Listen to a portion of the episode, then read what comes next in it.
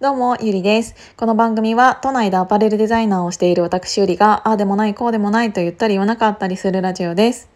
あえー、っと、一個前のラジオで、諦めることは本当に簡単なのかっていう題名でお話しさせていただいたんだけど、今から言う話は、またそれとは違った見方というか、もしかしたら逆のことを言っちゃうかもしれない。それだけ私の中で、うん、まあ、諦めるっていう言葉に対して、うん、いろいろ思うことがございまして。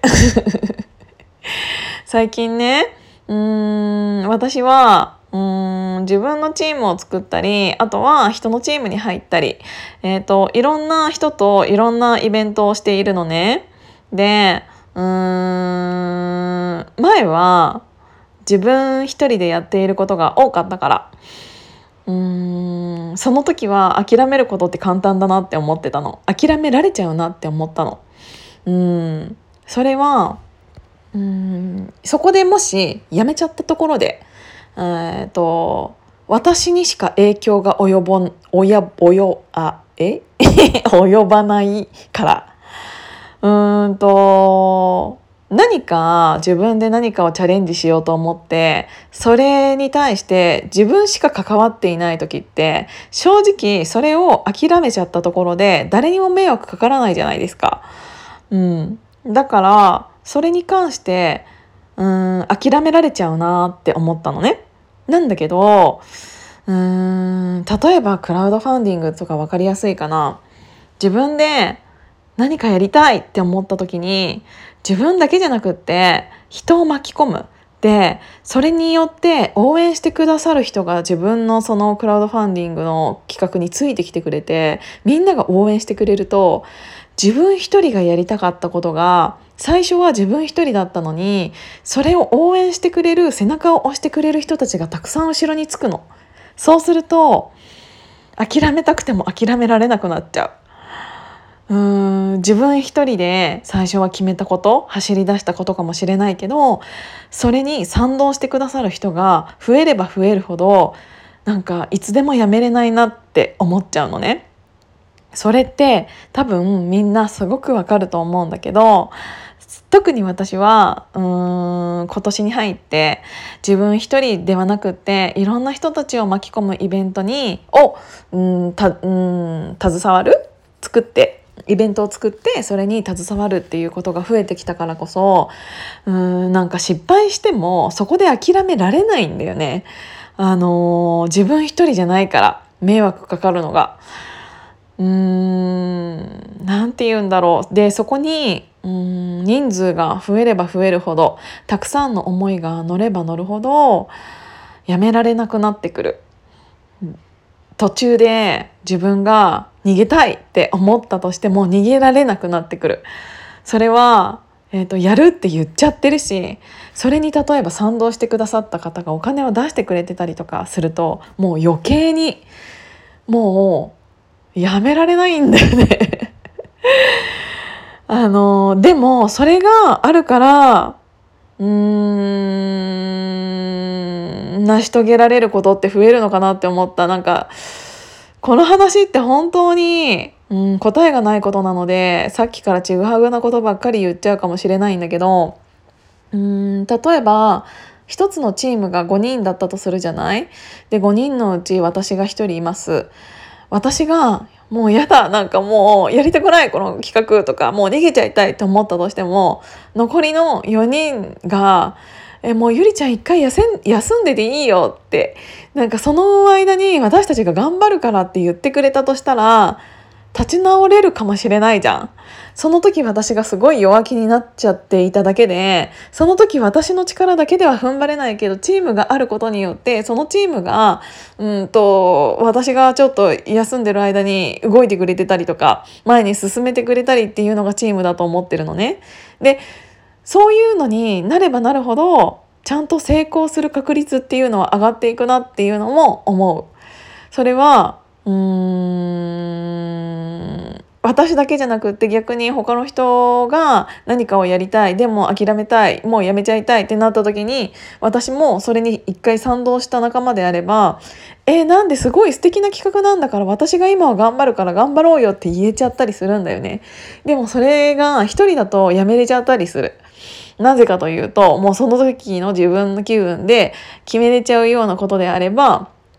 諦めちゃったらそこで終わりだからなんか自分がやらなければ終わり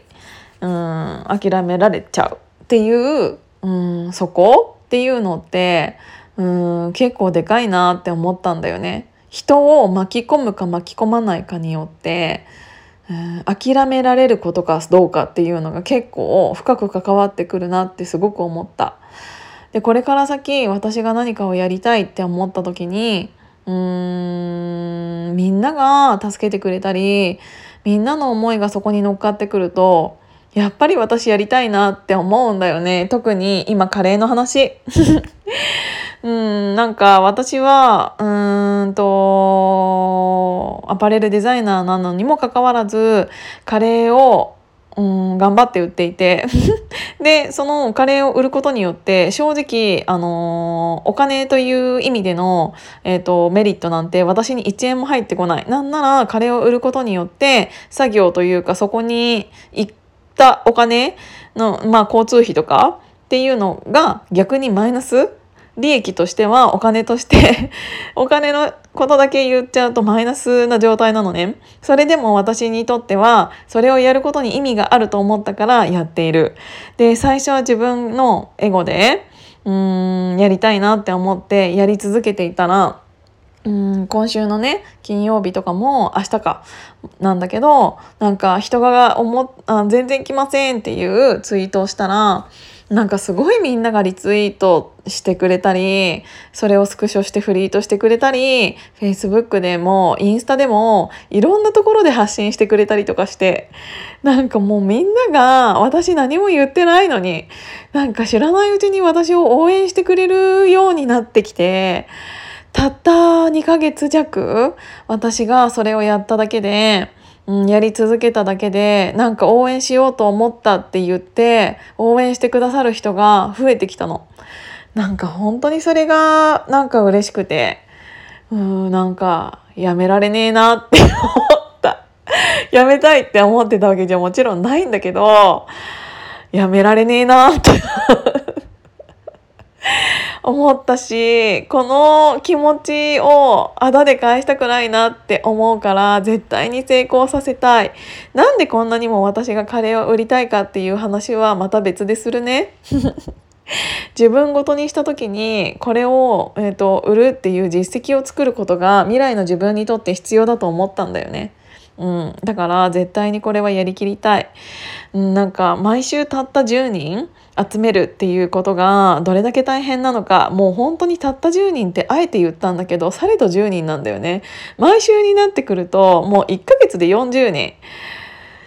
しかもたった2時間でっていうのって、しかも土平日。もう言い訳をしようと思ったらいくらでもできるんだけどできちゃうんだけどその言い訳をできないぐらいのできる可能性もまだまだ残し残っててっていうのはなんかもうたったお前が1ヶ月半頑張ったしかもその頑張ったって本当に寝ずに頑張ったんですかっていううん後悔がないぐらいあなた頑張りましたかって言われたらそうではない。なんかここまでやったけど無理だったって言えるぐらいやんなきゃなってすごく思ったの。でもその頑張りが変に伝わるのも嫌だなって思った。うーん。言いたいことわかる？本当に、あのー、これはね、